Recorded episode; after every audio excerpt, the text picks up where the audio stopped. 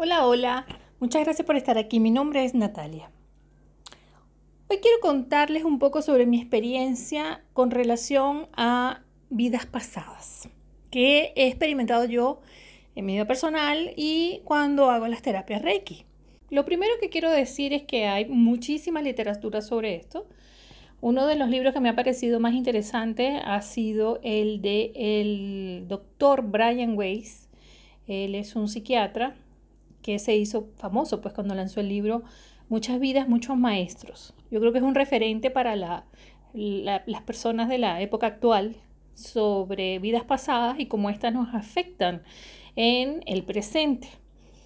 Pero más allá de lo que pueda haber leído o escuchado, o de lo que creo, hay, hay algunas experiencias que he tenido con relación a este tema y me gustaría conversarlas hoy aquí. Puede surgirte la pregunta de qué tendrá que ver esto con que te quieras más, ¿no? Con lo cual es el tema del podcast. Y tiene que ver mucho, muchísimo, porque es una forma de conocerte, de saber por qué quizás las, las experiencias que has pasado y las que puedas llegar a pasar y qué, qué somos realmente, de, de qué estamos hechos, qué, qué, qué es lo que pasa con nosotros aquí en la tierra, ¿no? Lo de las vidas pasadas está eh, en muchísimas religiones, hay otros que lo niegan, pero furibundamente. Yo creo que sí existen, yo creo que no, no sé cómo funciona, yo no sé cómo es que venimos una y otra vez, no sé cómo es que cambiamos de rol, realmente hasta allá no he llegado. Pero de que ocurre, ocurre y eso he tenido certeza ni siquiera en primera persona, sino cuando lo observo en alguna persona que haga terapia conmigo. Y eso es lo que quisiera contarles, más allá de, de la superstición. Quiero contar la parte práctica, la parte práctica de volver a quererte mucho, mucho por todo lo que has pasado ya. Y para que aprecies esta encarnación actual, porque probablemente sea una de las mejores que has tenido. Dudo mucho que todos hayamos sido Cleopatra o que todos hayamos sido Napoleón, ¿ok? No creo. Yo creo que la mayoría de nosotros tuvimos unas vidas bastante, digamos, comunes y corrientes y marcadas por bastante sufrimiento. Es lo que yo he visto. En, este, en, en esta idea yo comparto un poco la impresión que tiene Paulo Coelho, que lo expresa en su libro Brida, donde él dice que las vidas pasadas no es necesario que las veamos todas. Yo creo que no es necesario. No creo que sea necesario que revivamos cada una de las experiencias que hemos tenido en este plano, sino que yo creo que se van revelando para las personas que así lo desean, para las personas que desarrollan su intuición de manera tal que llegan a entender las señales. Yo creo que se van revelando solo aquellas que nos pueden importar para que en esta vida vivamos la experiencia que vinimos a vivir. Lo que planificamos antes de llegar aquí a la Tierra. Ahí se abre otro debate que cualquier día de estos lo comento por aquí, si tenemos de verdad libre albedrío o no, o si estamos destinados a hacer cosas. Pero no me voy a encargar de eso hoy, sino que me voy a encargar de la experiencia en vidas pasadas. He visto personas con problemas que se les despiertan en esta vida y, se les, y les he, llegado a entender clarito que lo vienen viviendo desde hace tiempo. He visto personas con dolencias físicas en ciertos y determinados sitios que según se me ha revelado en la terapia han sido lugares del cuerpo donde han recibido puñaladas reiteradamente, heridas, balas o lo que sea. He visto personas también que tienen muchísima dificultad para conseguir realizar vida en pareja. Y viene de una larga cadena de vidas donde no tuvieron pareja porque se dedicaban a la vida religiosa, en cualquier religión.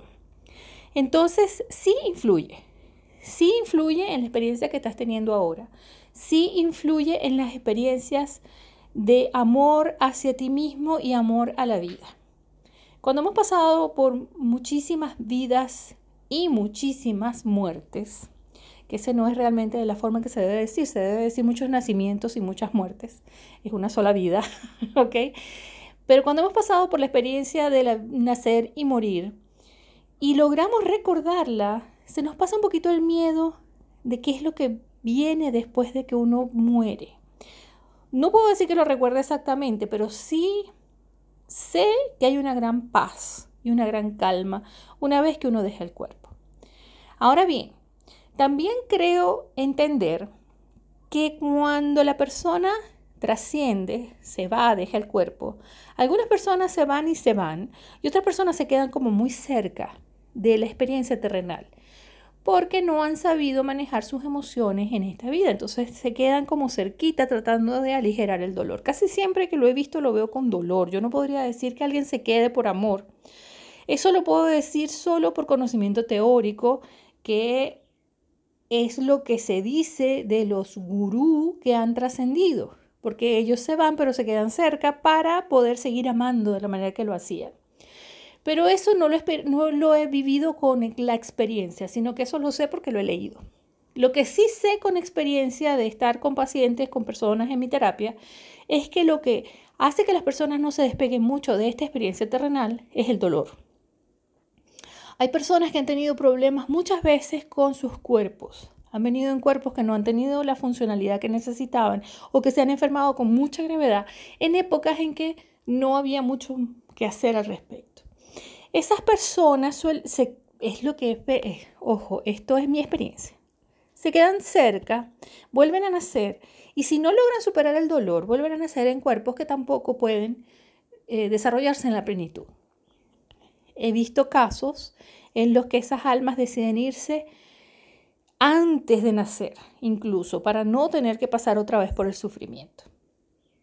Cuando por fin llegan a encarnar, deben entender las limitaciones que tienen y ojalá recordaran sus vidas pasadas para que pudieran superarlo. Por eso es que les decía yo en el podcast pasado y se los repito ahora, conversar estas cosas libremente quizá ayude a tener ideas diferentes sobre las personas que nos rodean y sobre nosotros mismos.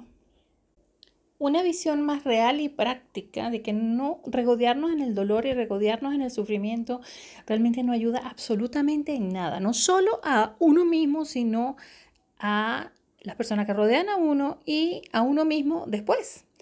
Quedarse regodeando en el dolor, quedarse regodeando en el rencor, quedarse regodeando en las situaciones que nos han marcado, lo que hace es que la repitas.